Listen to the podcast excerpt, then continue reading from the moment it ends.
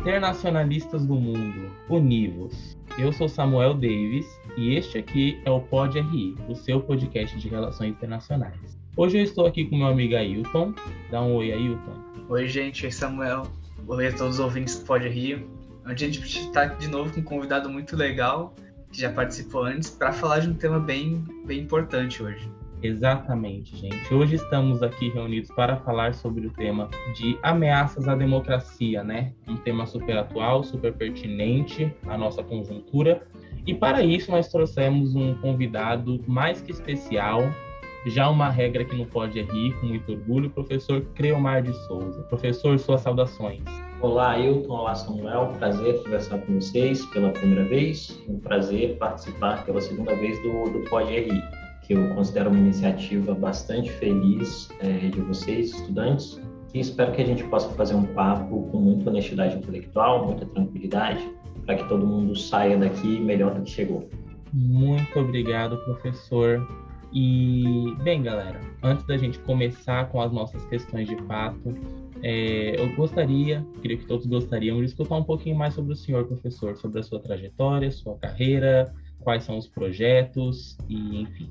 Bom, Samuel, obrigado pela, pela possibilidade de falar mais uma vez um pouco sobre mim. Eu sou Cremar Souza, nascido e criado em Brasília. Meus pais foram pioneiros na construção da cidade, né? trabalharam muito nos canteiros de obras dessa cidade aqui, que era nascente 60 anos atrás. E talvez por isso, certamente por isso, acaba que na minha trajetória eu fui sempre gostando muito de entender política, a proximidade geográfica e a distância social acabavam sendo dois desafios interessantes a serem vencidos nesse aspecto. Eu fiz uma graduação em História, depois fiz um mestrado em RI, tive a oportunidade de receber algumas bolsas de estudo que me permitiram estudar em alguns períodos no exterior, com destaque a, a duas que foram garantidas pelo Departamento de Estado americano. Depois passei um tempinho na Europa também, pude acompanhar algumas eleições mundo afora, algumas posses de chefe de governo, de chefe de Estado. Essa eu acredito que isso foi me formatando no sentido de que é, eu buscasse entender sempre com muita qualidade os desafios da democracia, não só no Brasil, mas globalmente. E isso foi me levando, nos últimos três anos, a efetivamente construir a minha própria casa de análise de risco político, porque eu via que havia esse espaço do ponto de vista de mercado. E aí nós fundamos a Dharma em julho de 2018 e desde então a empresa tem trabalhado muito para ocupar um espaço, construir branding, construir goodwill e, e efetivamente fornecer serviços de qualidade àqueles que são os nossos clientes. Hoje nós temos uma carteira respeitável de clientes, a Dharma é vista e reconhecida como uma consultoria que atende com muita qualidade aqueles que nos procuram. Que nos procuram. Eu sou também aluno do programa de doutoramento da Universidade de Brasília na área de política internacional. Então é isso, assim, eu creio que a trajetória é marcada por um pé na academia, com alguns sabores, alguns dissabores, algumas desilusões e depois um pé no empreendedorismo, é, porque eu acho que isso é importante também em várias percepções e, e níveis de análise. Então, basicamente é essa a trajetória, resumidamente. Muito obrigado, professor. Bem, galera, como vocês podem ver, Criomar é uma, é uma pessoa profissionalmente bastante plural e vai poder nos auxiliar bastante aqui em temas de conhecimento do tema. E sem mais delongas, vamos então falar sobre democracia, né, gente? O porquê dessa conjuntura atual brasileira? Será que é só no Brasil? O que podemos aí pensar para essa década de 20? Vamos falar sobre tudo isso, tá bom?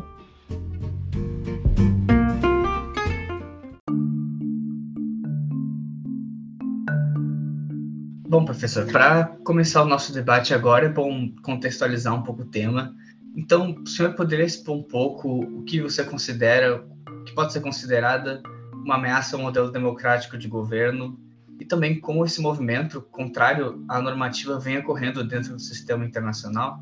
Ailton, obrigado pela pergunta. Eu creio que para a gente tentar definir o que seriam ameaças à democracia, a gente teria que definir um pouquinho o que é democracia, né?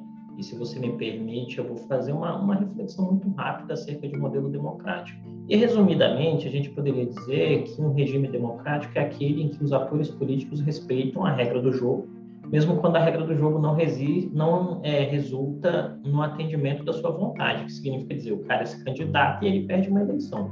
Eu creio que esse é um primeiro princípio, né? Um segundo elemento que seria importante, a meu ver, para resumidamente a gente ter um ponto de partida, seria tratar a ideia de que um regime democrático dá a possibilidade clara de que você tem um ambiente de liberdades políticas. Obviamente que essas liberdades políticas não podem ser cometidas, é, confundidas com a, a, realização de crimes contra a opinião e depois a tentativa de se escudar atrás deles dizendo que a liberdade política. São duas coisas distintas, né? E aí eu daria é, duas dicas de leitura para aqueles que nos ouvem, partindo do princípio do, do, do propósito do podcast. Acho que valeria a pena ler o, Down no, sobre a democracia e valeria dar uma lidinha no, no, no, Norberto Bobbio no Teoria Geral da Política, né, onde ele trata das questões da liberdade, da liberdade, responsabilidade, por aí vai. Eu acho que esses são os marcadores de saída. A partir disso, a gente tem um movimento que vai, a meu ver, construir uma crescente ali do início dos anos 2000 até o presente momento, em que alguns grupos ao redor do mundo por motivos distintos, começam a questionar a validade da regra. Né? E vão questionar a validade da regra por, por razões diversas. Uma razão é o fato da regra do jogo não atender seu interesse, outra razão é o fato de se sentir excluído de determinado tipo de processo. Agora, uma variável muito forte também é a percepção de medo diante do desconhecido. O que, que eu estou querendo dizer aqui? Em vários lugares do mundo democrático, né, e aí a gente está excluindo da equação todos os lugares onde a gente de fato não tem aqueles pré-requisitos básicos que fariam um regime democrático aberto, né, como eleições regulares, livres e justas, liberdade de expressão, liberdade de opinião, liberdade de associação, né, e, e por aí vai, você vai ter que as transições que o mundo tem passado tem gerado em algumas pessoas uma certa insegurança e um certo medo. E por que, é importante nessas origens? Porque as mudanças por si, e a sociedade e as culturas são muito dinâmicas, as mudanças por si assustam. Elas assustam por trazerem hábitos novos, elas assustam por trazerem percepções novas, elas assustam por trazerem concertações novas diante da realidade. E quando a gente enxerga essas mudanças, há dois tipos de postura em termos, em modelos ideais, vamos falar um pouquinho do Weber, né? em termos de modelos ideais, tem dois tipos de, de reação para mudar. É, a primeira reação seria um acolhimento dessa mudança e uma tentativa de aprender com o novo, que é algo que o regime democrático permite, né, como ideia de livre associação, de livre de condução da sua própria vida. Vamos falar aí do, do modelo ideal de uma democracia liberal, né? Em uma democracia liberal, cada um é responsável pela sua própria vida e está tudo bem, e tem marcadores que você não, não poderia atravessar. Só que tem uma segunda reação, e essa me parece estar na raiz desse processo de contestação da ordem democrática, seja ele derivado de movimentos à direita ou à esquerda, né? que é a ideia de que as mudanças assustam e geram em algumas pessoas a sensação de que o seu mundo está sob ameaça. E essa percepção de que o seu mundo está sob ameaça vai se manifestando é, de formas distintas de acordo com elementos muito específicos de cada região. Por exemplo, eu me lembro, eu pude acompanhar as eleições americanas em 2016, então, por exemplo, lá, é, principalmente no meio oeste, onde você tinha aquele, aquela, aquilo que costumam chamar de Deep America, né, que é os Estados Unidos profundo, mais tradicional, dos rednecks, assustava muito a ideia dessa força da imigração transformando a realidade. Então, a partir de uma pergunta complexa que é como os Estados Unidos estarão configurados daqui a 20, 30 anos, o Trump trouxe uma resposta simples, que era vamos construir um muro para manter a vida como ela é hoje. Que é uma, uma assunção que tem apelo eleitoral, mas que está despregada da realidade, por assim dizer, né? porque você não consegue impedir transformações. Você pode ter, inclusive, regimes autoritários que tentam frear transformações, mas à medida que o regime acaba, essas transformações, em algum sentido, acontecem e elas, para serem interrompidas, você vai ter que ter outro momento de interrupção de democracia. Isso, então, me leva a um segundo elemento, que é a construção e o aparecimento de lideranças mundo afora que passam a construir essa lógica de contestação da regra do jogo dizendo que a regra está atendendo a pouquíssimas pessoas ou que a regra está atendendo só aqueles que querem deturpar o determinado estilo de vida. Então, isso nos Estados Unidos assume a ideia de vamos construir um muro para não deixar os imigrantes chegarem. No Brasil, isso vai assumir uma ideia de que a política é um espaço em que só há corruptos e essa corrupção está destruindo o modo de vida daquelas pessoas que sejam boas, honestas e, e puras, por assim dizer. Na Hungria vai assumir uma outra configuração, na Polônia outra, no Reino Unido outra, e isso vai gerando ameaças em algum sentido que são globais a essa ideia de que a democracia é um bom jeito de se associar, um bom jeito de resolver dilemas coletivos. E aí me parece que hoje a gente tem uma situação que é uh, de indefinição em alguns atores chave desse processo. Por exemplo, nós temos que nos Estados Unidos o Trump perdeu a reeleição, mas o Trump não está fora do jogo político. Nós temos que no Brasil proximamente nós teremos uma nova eleição e a gente não sabe ao certo o que vai acontecer. É, nós temos, por exemplo, na Hungria, onde as oposições começaram a construir uma lógica de contestação à forma como o Orbán construiu essa tentativa de um, de um regime autoritário formalizado por, por regras quase democráticas. Né?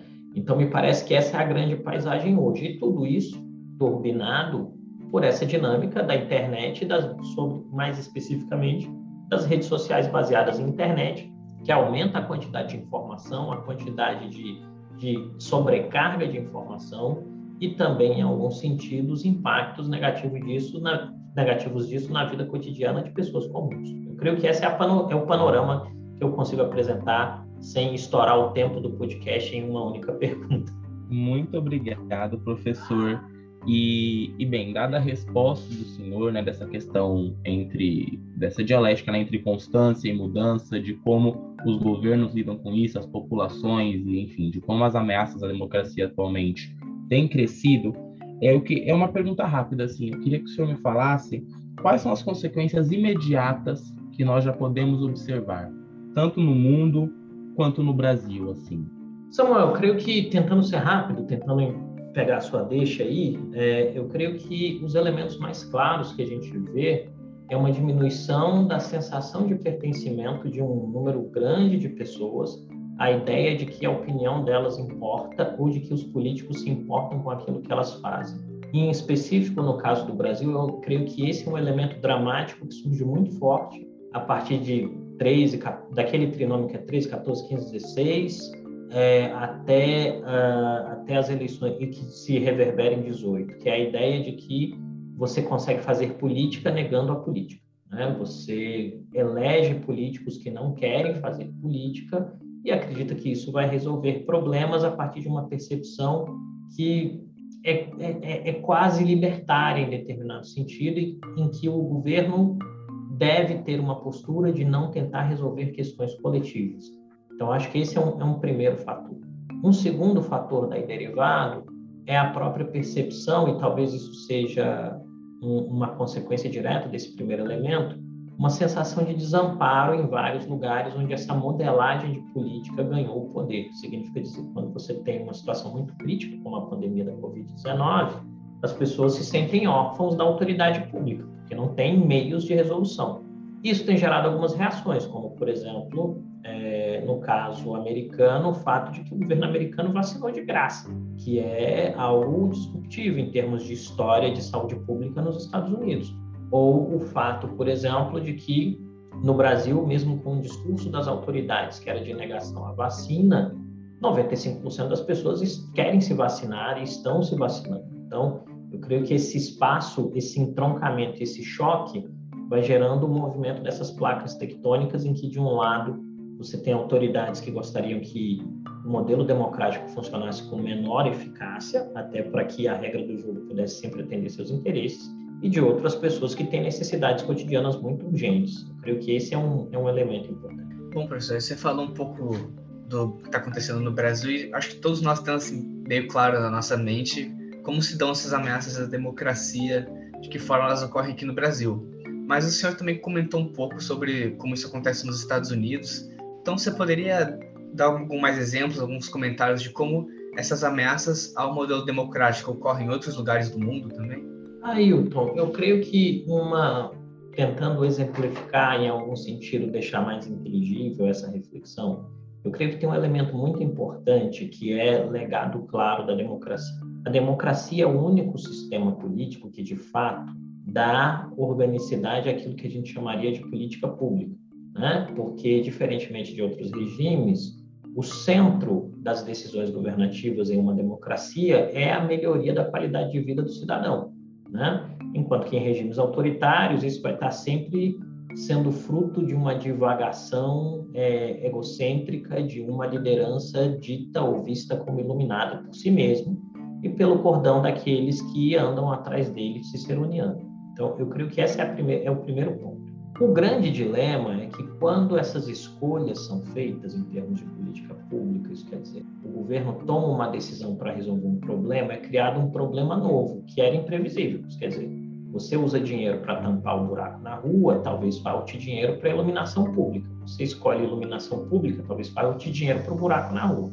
Isso vai gerando uma sensação que me parece que é bastante clara em vários lugares do mundo, em que uh, você tem uma, uma lógica que as pessoas acham que a democracia não atende aos interesses dela. Vou te dar um exemplo claro sobre isso, que é o, o movimento do Brexit no Reino Unido. Surpreendentemente, regiões muito pobres, ou regiões mais pobres da Inglaterra, sobretudo, que eram muito beneficiadas de políticas públicas de caráter europeu, votaram contra, contra é, a permanência do Reino Unido na, na União Europeia. Por quê? Porque eles tinham a ideia de que essa europeização das políticas públicas, por assim dizer, fazia com que, de fato, a vida deles piorassem. Ah, eu estou recebendo esse benefício aqui, mas esse benefício é, não está melhorando a minha vida. O problema é que ele não sabia que esse benefício só era recebido porque o Reino Unido tinha, tinha compactuado com práticas sociais da União Europeia. E aí eu acho que um ponto importante é uma, uma, uma meia-culpa né, daqueles que pensam a política, dos gestores públicos, dos tecnocratas e dos atores políticos. Eu creio que um dos elementos centrais que fazem com que a democracia esteja sob ameaça em vários lugares do mundo, para ir diretamente à sua pergunta, é a incapacidade que os atores políticos tenham, de fato, de entregar políticas públicas eficazes, de um lado, e de explicar aos cidadãos, principalmente aqueles que não têm como prática da sua vida cotidiana política a importância do seu trabalho. Eu creio que essa, essa falha de comunicação é o que abre espaço para discursos de todo tipo de ordem que sirvam para enfraquecer o prédio democrático. E isso acaba acontecendo no Brasil, isso acaba acontecendo nos Estados Unidos, isso acaba acontecendo no Reino Unido, onde as forças democráticas muitas das vezes falham em construir consenso em favor da democracia. Sim, isso faz muito sentido mesmo, professor. Então, no último episódio que o senhor participou aqui no Pode Rir, você falou extensamente sobre o risco político, que é a área de atuação profissional, você citou isso na sua introdução. Então, eu queria saber se como você, o senhor vê uma correlação entre o risco político e essa nossa democracia. Você acha que os ataques à democracia são variáveis consideradas na análise do risco político? Como isso pode acontecer? Então, Ailton, eu parto de um princípio que a minha atividade profissional só pode ser feita em um país democrático. Porque se não for um país democrático, o camarada manda fechar a empresa, entendeu? Porque ele vai dizer, olha, eu não estou concordando aí que você está dizendo que os indicadores são ruins, que há risco numa decisão de política pública, que aquela política pública está sofrendo com, com um, um tipo de de decisão ou de deliberação que não é possível. Eu acho que esse é um, é um elemento importante que às vezes os indivíduos se esquecem de dizer. Tanto que, em termos de referência, muito provavelmente as melhores casas de análise de risco político do planeta estão sediadas em lugares onde você tem liberdade política plena, porque o cara ele está falando coisa que desagrada, ele vai falar coisas que desagradam inclusive a política externa, quer dizer, ele vai falar mal de um político que, de um estado que às vezes é parceiro comercial importante do lugar onde ele está situado. Então, acho que esse é um primeiro elemento. A partir daí, é, eu creio que, em específico, para o trabalho de análise de risco político, a gente tem que trabalhar com uma variável que vai estar diretamente relacionada à degradação da lógica democrática, que é qualidade do processo decisório, qualidade das políticas públicas e qualidade de avaliação das políticas públicas pelos decisores. E aqui em específico, a gente está usando esses três elementos como marcadores fundamentais, porque é isso ao final do dia que vai dar um elemento que é fundamental para o investidor ou para o parceiro político e econômico em qualquer, é, em qualquer instância, que é a lógica de previsibilidade. Né? Isso quer dizer, a regra do jogo é previsível, o cara está dizendo hoje que vai privatizar A e ele vai privatizar A amanhã, ou ele vai dizer hoje que privatiza A e daqui a seis meses ele muda de ideia e não privatiza mais, daqui a oito ele privatiza de novo, ou pior, ele privatiza e depois nacionaliza. Eu creio que esse é um, é um elemento importante. Então, assim, quando a gente fala de, de democracia, e aí nisso a minha percepção é muito, demo, muito pragmática, tá? Eu não estou falando de democracia como uma lógica idílica e lúdica em que a gente olha um jardinzinho verde, tipo é, seriado transcendental, sabe? Que tá todo mundo andando de branco em uma calçada, nesse gramado e todos se amam. Não é sobre isso. Democracia tem embates, né? Muitos embates. A diferença fundamental é que em uma democracia, ao invés de contar as cabeças ao final do embate, você conta os votos. E essa possibilidade de civilizar o embate é fundamental para gerar previsibilidade do ponto de vista decisório e resultados que sejam mais eficazes do ponto de vista de política pública. Então, quando você, por exemplo, e esse é um fenômeno que é importante em todo lugar do mundo onde a democracia está sob ameaça.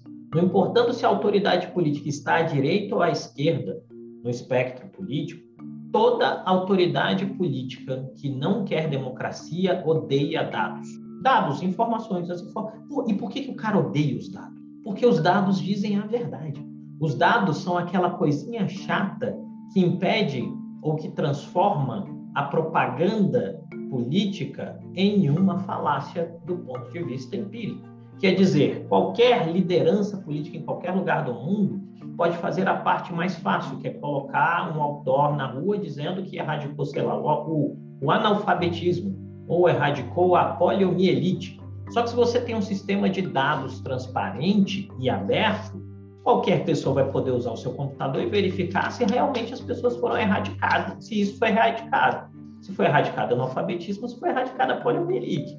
E se não foi, esse cara vai ter que prestar contas à sociedade. Então, eu creio que quando a gente está falando de análise de, de risco, essas variáveis, a variável democracia é fundamental, porque a democracia permite que as pessoas se manifestem sem serem perseguidas, a democracia permite que as pessoas entendam quais são as decisões do governo e a democracia, sobretudo, permite que as pessoas contestem decisões e escolhas do governo que sejam muito ruins. Né?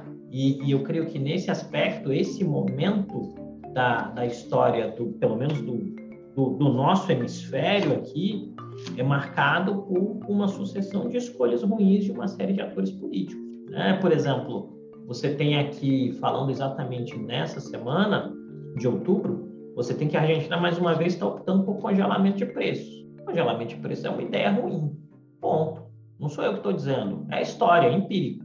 Toda vez que você tenta congelar preço, está errado. Por que está fazendo de novo? Né? Então, a, a, acho que esse é o, é, é o ponto que se coloca para a gente, sabe? É, bem, professor, muito interessante é, a fala do senhor. É, e agora sim, eu, eu, queria explorar um pouco mais o lado analítico do senhor. E independente do lugar, né, onde essas ameaças à democracia estão sendo feitas, seja na Venezuela, seja aqui no Brasil, seja nos Estados Unidos, seja na Guiné-Bissau, Hungria, enfim, independente do lugar, o senhor crê que a pandemia foi um agravante para essa situação? O senhor já permeou um pouco isso na sua fala, mas eu queria aprofundar um pouco. E mais, é, como o senhor acha que esse cenário vai se configurar num cenário, é, em um panorama pós-pandêmico? Então, né, vamos considerar aí essa década de 20. A pandemia foi um agravante? E após agora, no, no, no panorama pós-pandêmico, o senhor, como o senhor acha que vai se configurar esse cenário de ameaça à democracia? Samuel, bem legal essa pergunta. Eu creio que a pandemia trouxe riscos e oportunidades em, em lugares distintos. Por exemplo, vamos, vamos fazer uma comparação entre Estados Unidos e Brasil. O timing da pandemia gerou, no caso dos Estados Unidos, a possibilidade de você ter um realinhamento sistêmico que permitiu sobrevivência do regime democrático. Isso quer dizer, o fato de que uma questão pragmática muito simples de política pública. O fato de que Donald Trump não teve tempo de iniciar um processo massivo de vacinação e acabou sendo punido eleitoralmente em uma eleição muito apertada, diga-se de passagem, e acabou punido eleitoralmente com uma derrota em um contexto em que as pessoas acham que ele fez pouco em termos de pandemia, foi uma oportunidade para a democracia nos Estados Unidos. E aqui eu não estou entrando na consideração de que a democracia americana é de qualidade A, B, ou C ou D. Estou dizendo assim, os caras sobreviveram. Porque você teve uma tentativa deliberada de invasão, ou melhor, uma invasão deliberada do Congresso para impedir a posse de um presidente eleito, né? que foi estimulada pelo presidente que havia perdido a eleição. Estimulou, depois voltou para casa e fingiu que não era com ele. Então, tem esse problema que eles vão ter que lidar no curso do tempo. Estão julgando as pessoas, o Trump vai ter que dar testemunho aí, judicial e tal. Então, esse é um processo. No caso de outros países, você tem também que uh, lideranças foram testadas em termos das suas próprias convicções acerca da pandemia. Eu creio que o caso mais, mais interessante disso é o do Boris Johnson, né? que era um negacionista, entrou no hospital cheio de gente contaminada por Covid, cumprimentou e abraçou todo mundo, dizendo que Covid não era nada e quase morreu. E aí, na hora que ele quase morreu e saiu do hospital, ele falou: É, pessoal, esse negócio de saúde universal é importante, vamos vacinar todo mundo, vamos fazer um lockdown aqui. Então, assim, o Boris Johnson erra em uma série de agendas, é um dos principais responsáveis pelo Brexit e por consequência dos, do, do, do, dos, da situação de escassez que os britânicos vivem hoje em todo tipo de gênero, de comida a combustível. Está faltando tudo na Inglaterra. Mas, de outro lado, ele conseguiu fazer o dever de casa. E isso passa uma mensagem para os atores dentro do sistema. Eu creio que no caso do Brasil, nós temos uma configuração que é bastante peculiar. Por quê? Porque, em determinado sentido, o bolsonarismo, como proposição de plataforma política, tentou construir uma ideia que a gente poderia dizer, essa frase não é minha, do professor Davison Belém, o bolsonarismo tenta ser uma espécie de trumpismo com dois dias de delay, né? Isso quer dizer, você, eles pegam lá aquelas máximas construídas pelo Trump, pela alt-right, por aquela rapaziada, tropicalizam e tentam jogar isso dentro do panorama político nacional. Isso feito com muita força por essa diáspora brasileira em Miami, né? Que assim, que em certa maneira, em certa medida, são os tradutores desse troço na fonte e jogam para cá via redes sociais.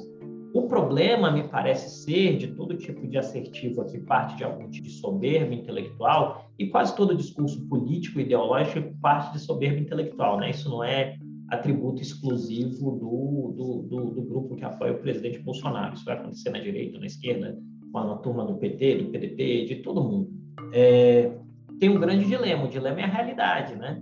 Então, quando você pensa, por exemplo, o plano de ação do bolsonarismo, se é que a gente pode dizer isso, era nega-se a ideia, nega-se a importância da vacina, cria-se um embate em torno da vacina, torna-se isso o ponto fulcral de, de discussão da sociedade e as pessoas esquecem os outros problemas.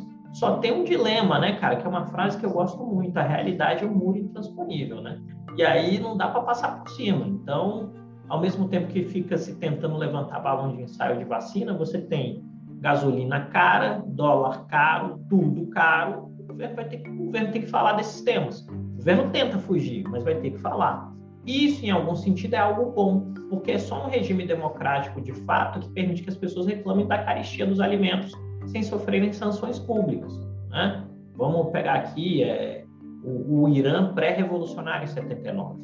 Por mais que o resultado da, da Revolução Iraniana tenha sido a construção de um regime de viés teocrático, as motivações não eram teocráticas, as motivações eram preço de alimento, preço de, de combustível, preço, o fato das pessoas não terem políticas públicas minim, minimamente boas. E as pessoas protestavam sobre isso, e a Savak ia lá e matava o cara. Então, isso, move, isso gerou uma revolução. Né? Agora, quando você pensa em um regime democrático, você tem um grande elemento no horizonte que é fundamental nessa coisa.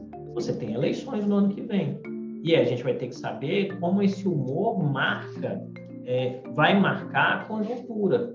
E aí a gente precisa lembrar o seguinte: os processos de degradação democrática, e isso está muito melhor explicado pelo Levitsky do que por mim, é, eles não são feitos de imediato, né? Não é no primeiro mandato que o cara resolve isso. É um processo continuado, é o primeiro mandato, você põe uns caras na Suprema Corte aqui, ou você fecha a Suprema Corte, vamos lembrar do Chaves. O Chaves fechou a Suprema Corte na Venezuela, né? Deu um reset na Suprema Corte. Cara deu um reset na Suprema Corte porque a regra do jogo não atendia a ele. Deu um reset, colocou juízes que atendiam o interesse dele. O Chaves vai lá, tem um período dele, acaba o período dele e vê o Maduro.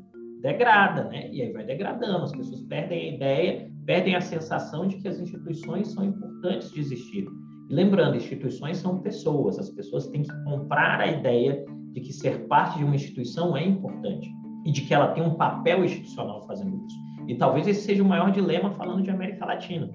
Com raríssimas exceções, os entes em funções institucionais têm uma dificuldade cognitiva e social de compreender que ter poder é privilégio, né? mas privilégio no sentido de responsabilidade, não privilégio no sentido de benefício. E esse talvez seja o grande dilema que a pandemia trouxe, porque ficou tudo muito tenso, tudo muito novo.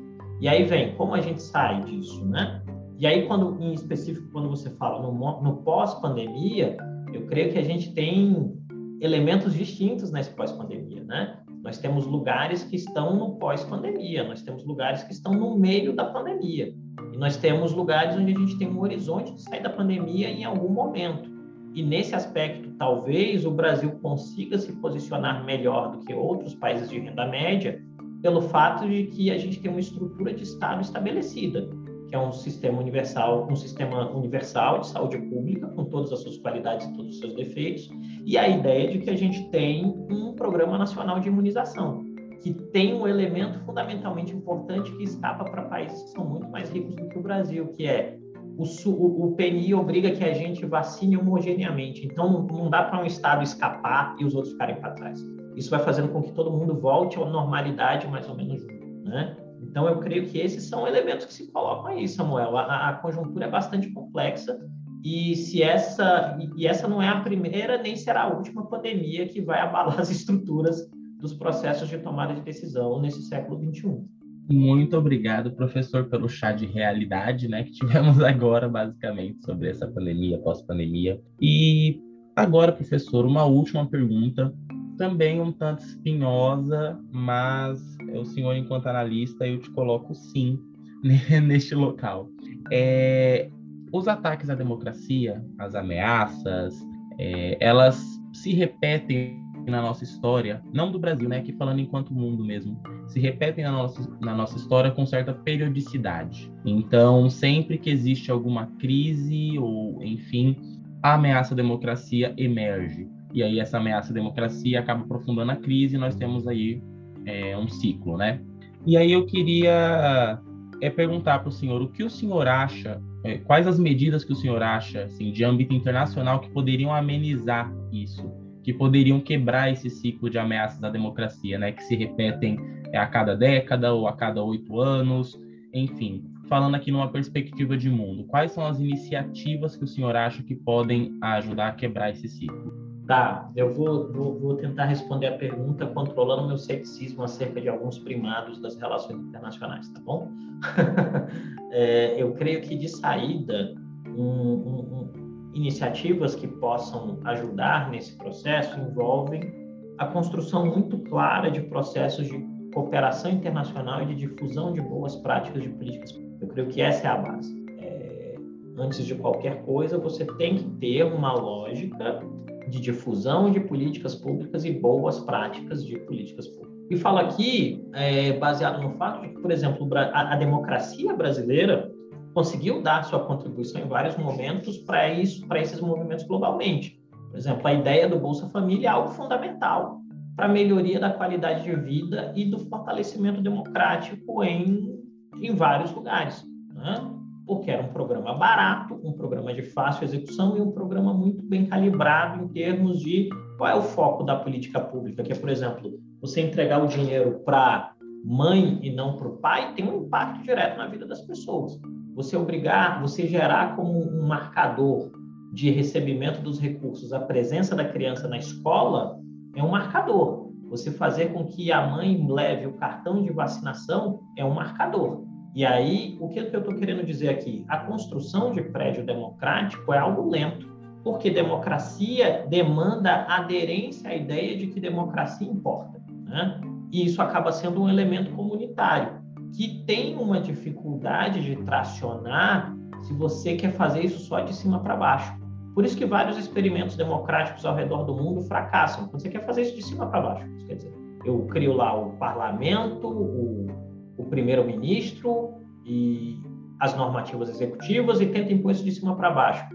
Eu, me parece que o Afeganistão é o exemplo recente de como isso funciona mal, né, quando é feito isso. Agora, quando você faz isso de baixo para cima, isso quer dizer, você cria uma base de combate à desigualdade, uma base que permita internalize a ideia de, de liberdade política como fundamental para a prosperidade econômica, você consegue fazer uma experiência que seja mais profícua.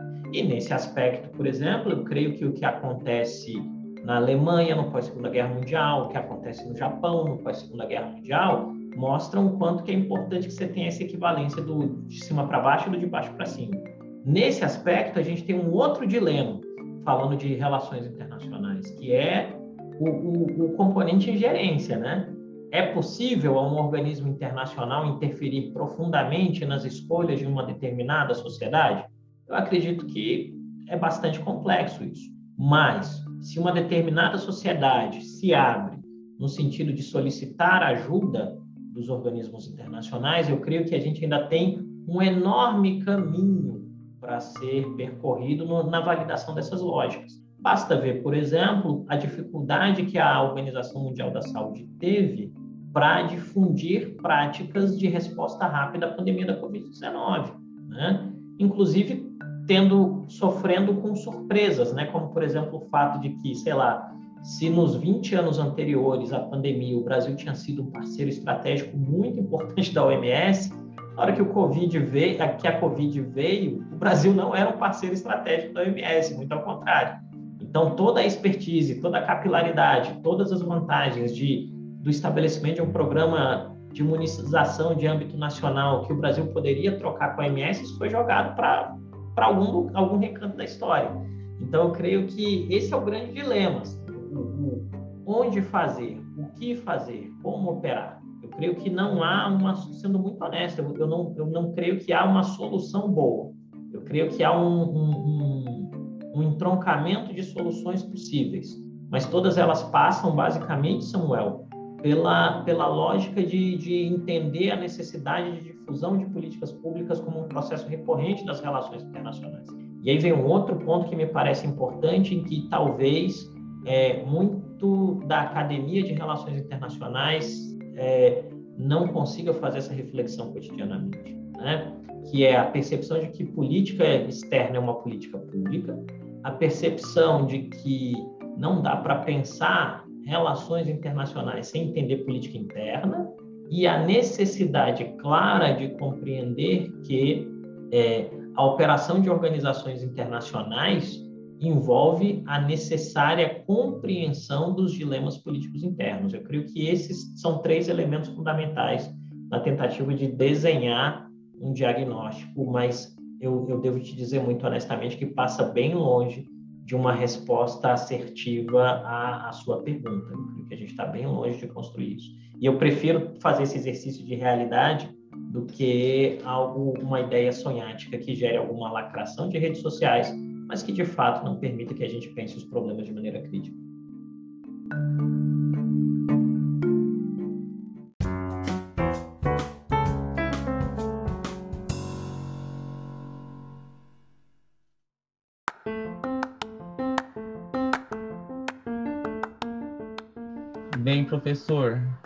Obrigado. O senhor abalou a nossa alma de internacionalista com essa resposta, né?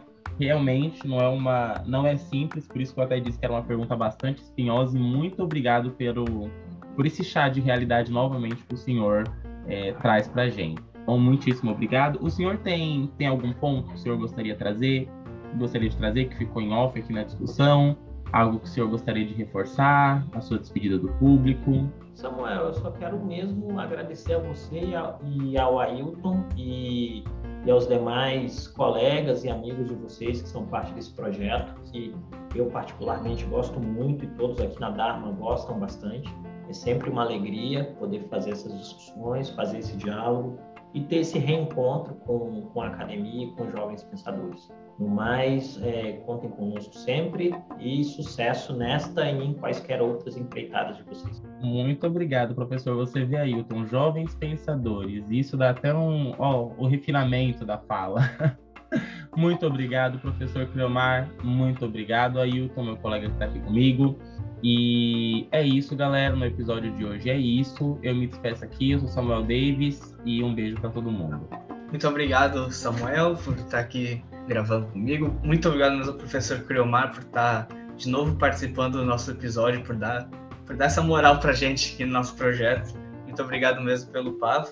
E obrigado a todos que ouviram o podcast. Espero que tenham curtido esse, esse nosso debate com o professor.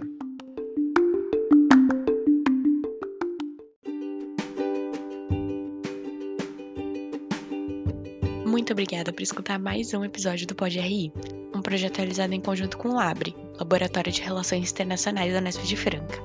Para mais informações, curiosidades, memes, episódios, siga a gente nas nossas redes sociais. Além disso, não esqueça de conferir a descrição aqui do episódio, que a gente costuma deixar alguns links relacionados ao tema da vez.